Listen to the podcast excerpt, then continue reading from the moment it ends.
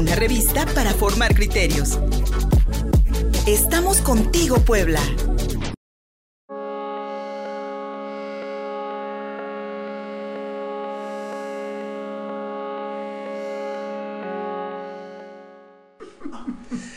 Amigas y amigos de contigopuebla.mx, soy Luis Fernando Soto y aquí seguimos en nuestro tercer y último bloque preparado para este jueves a través de nuestras redes sociales. Contigo Puebla Radio en Facebook, arroba Contigo Puebla, arroba Luis Fer Soto en Twitter, Contigo Puebla en Instagram y por supuesto www.contigopuebla.mx, nuestro portal informativo. Búsquenos así, contigopuebla.mx. Ya la vieron junto a mí, mi querida Sagrario Conde, los jueves aquí con nosotros en su columna de opinión. Sagrada palabra le vamos a poner. Ya le, pusimos así. Sagrada palabra y ya la van a poder encontrar también escrita en contigopuebla.mx, nuestro portal informativo.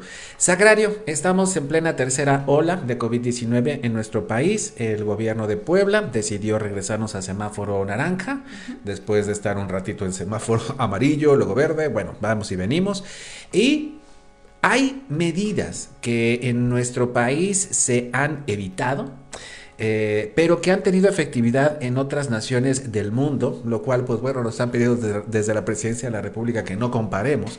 Pero es imprescindible, Sagrario, hablar sobre la responsabilidad de las autoridades en este momento y de implementar acciones más urgentes para detener esta tercera ola. Tercera ola, perdón. Buenos días. Hola, buenos días, buenos días a todos. Pues sí, efectivamente, eh, ya es inminente la tercera ola. Las estadísticas están subiendo nuevamente, el número de eh, contagiados, el número de enfermos en los hospitales, no así el número de muertes, afortunadamente. Creo que la, el tema de la vacunación ha servido Ah, en sí. mucho.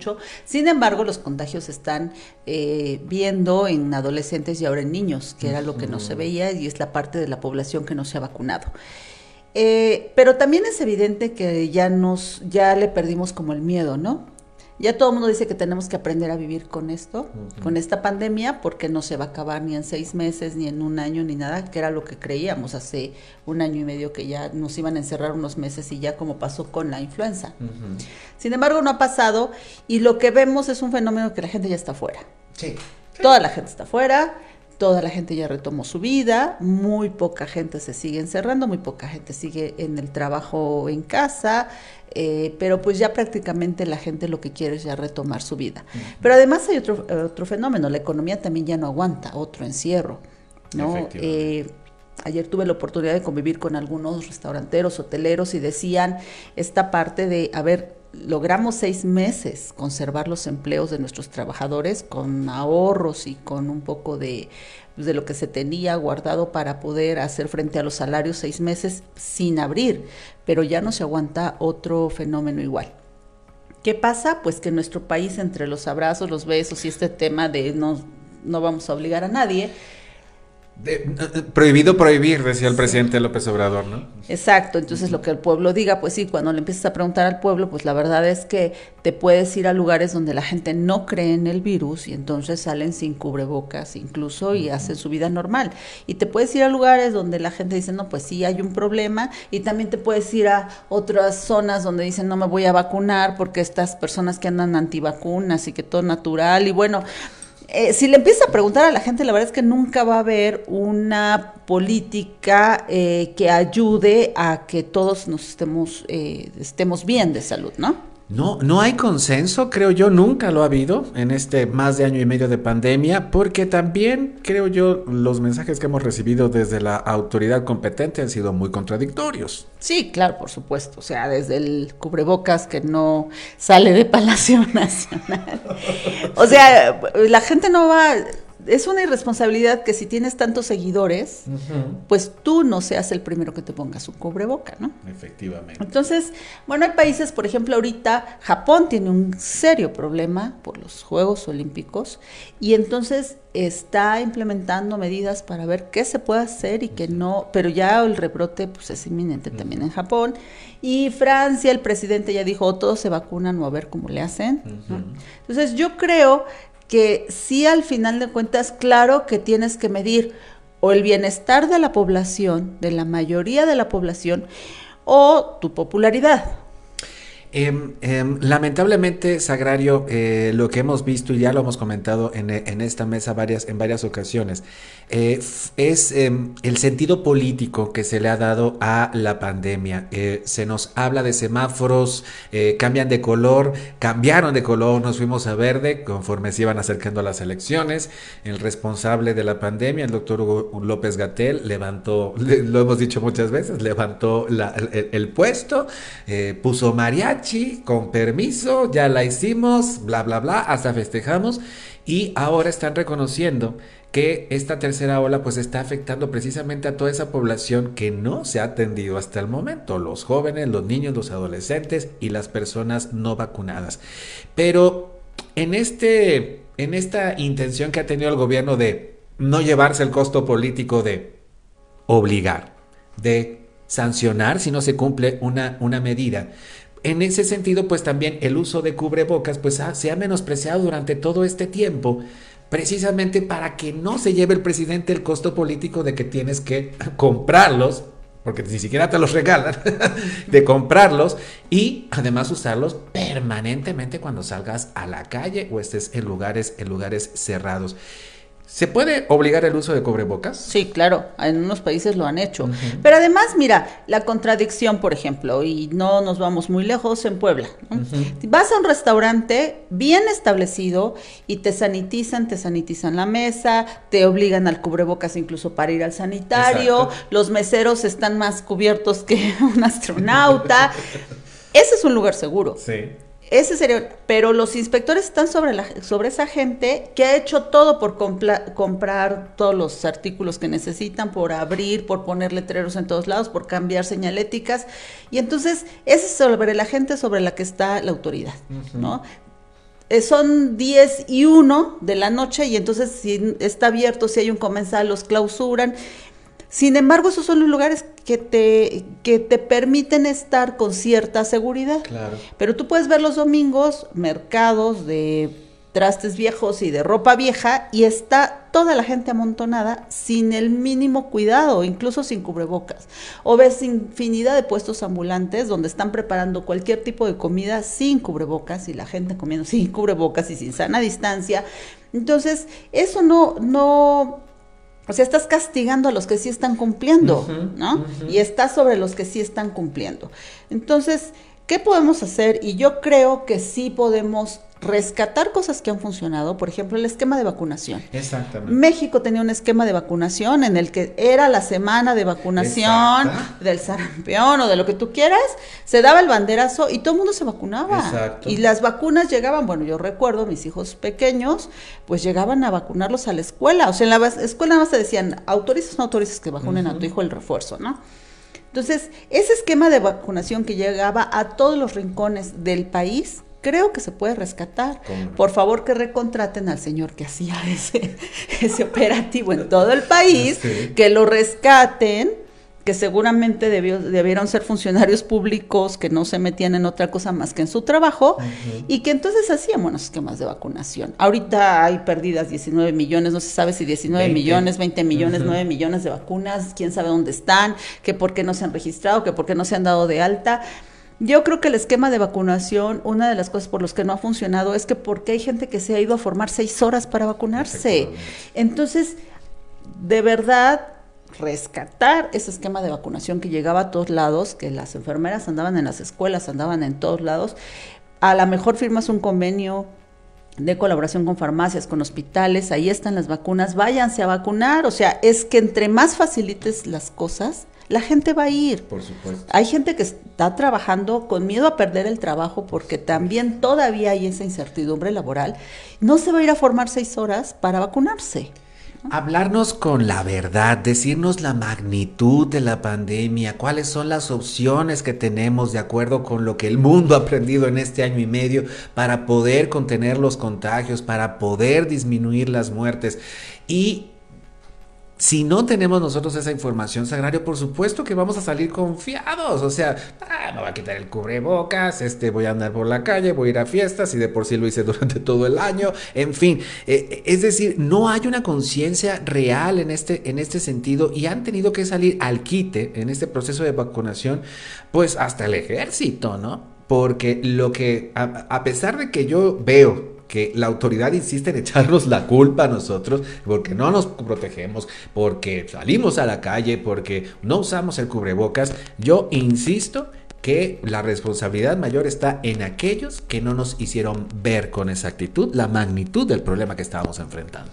Claro, y además es parchar, o sea, no sirven, no pudieron los de la vacunación, bueno, mete al ejército, los pobrecitos del ejército van y cavan hoyos en la, este, en el aeropuerto, y van y entregan vacunas, y van y hacen un poquito del tren Maya, y van y van a las aduanas, o sea, de verdad no puedes depender de un solo cuerpo de seguridad como es el, el, ejército o la marina para hacer todo lo que pasa en este país, cuando además había gente operativa que lo sabía hacer y lo hacía bien.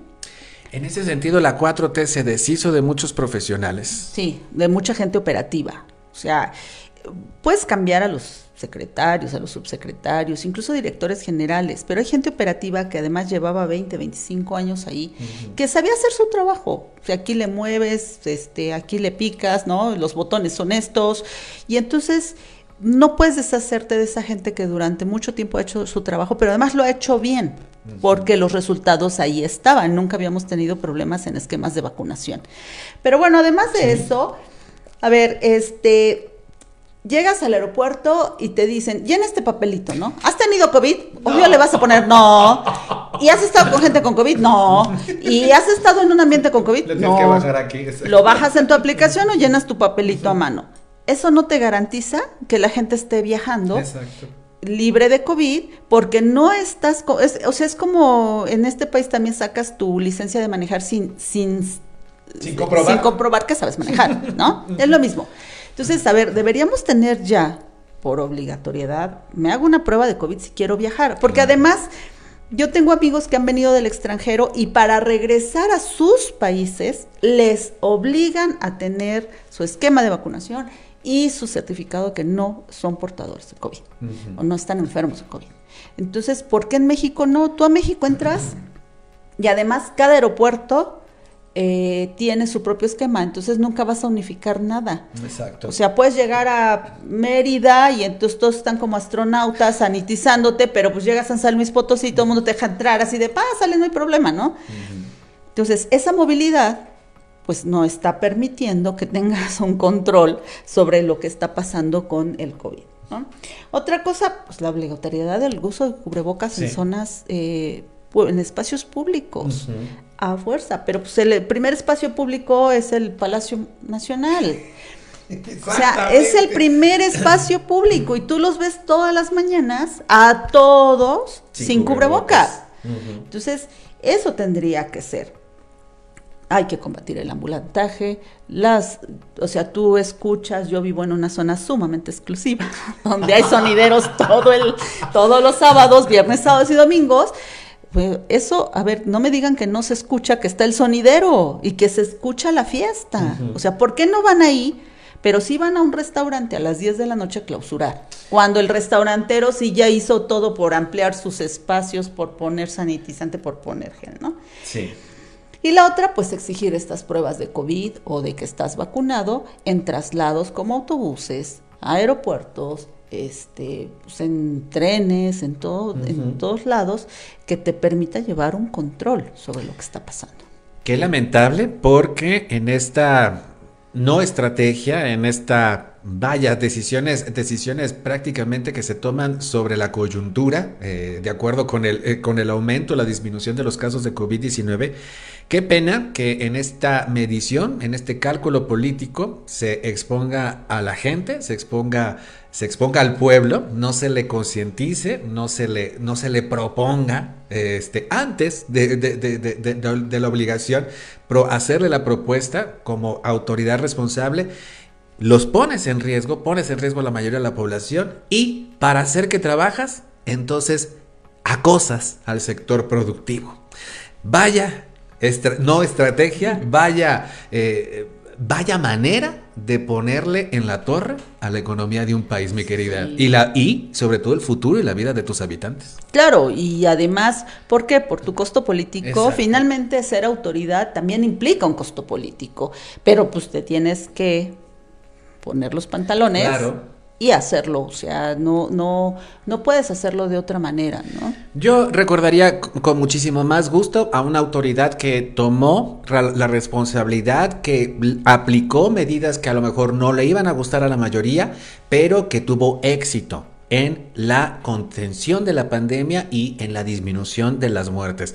Yo lo aplaudiría. De verdad, no, no, no aceptando este, medidas, digamos, este, vaya, eh, eh, dictatoriales y, y, déspotas, sin duda alguna no, pero sí medidas y reglas sociales que todos podamos cumplir y que nos hagan entender que estamos protegiéndonos de esa manera de una pandemia de la cual el mundo no tenía idea. Así que en ese sentido, mi querida Sagrario, el llamado una vez más a las autoridades para que... Pues sí, mira, no tienes idea de qué va a pasar con la pandemia, no tenemos idea cuándo vamos a salir de eso. Pero además tenemos ejemplos de países que lo han logrado. Exactamente. si no, volteen a Australia, creo que tiene un caso dos o cinco. La mismísima China. Son un millón, casi dos, mil millones de habitantes, un millón, mil ochocientos millones de habitantes y se les murieron cuatro mil quinientas personas. ¿Pero por qué? Porque hicieron toda una contención hasta, bueno, estábamos impresionados de aquel, de aquel hospital que se, que se construyó en, en una semana. En tiempos récord. Sí, claro ahí está el ejemplo de otros países, el mismísimo Japón, ¿no? Que ahora con los Juegos Olímpicos, pues bueno, como bien decía, se ve ante, ante las nuevas cepas que ya tenía controladas desde hace mucho tiempo.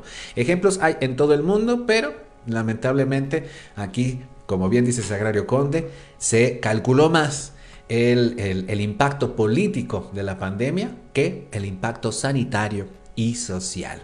Y eso, a final de cuentas, también va a tener repercusiones en el futuro. Mi querida Sagrario Conde. Gracias. ¿Dónde te encontramos, amiga? Sagrario Conde en todos lados. Así la encuentran. Muchísimas gracias por estos, por habernos acompañado en estos tres bloques informativos este jueves. Para mañana aquí estaremos de regreso a través de nuestras redes sociales. Contigo Puebla Radio en Facebook, arroba Contigo Puebla, arroba Luis Fersoto, en Instagram con el mismo nombre y por supuesto www.contigopuebla.mx. Soy Luis Fernando Soto. Hasta mañana.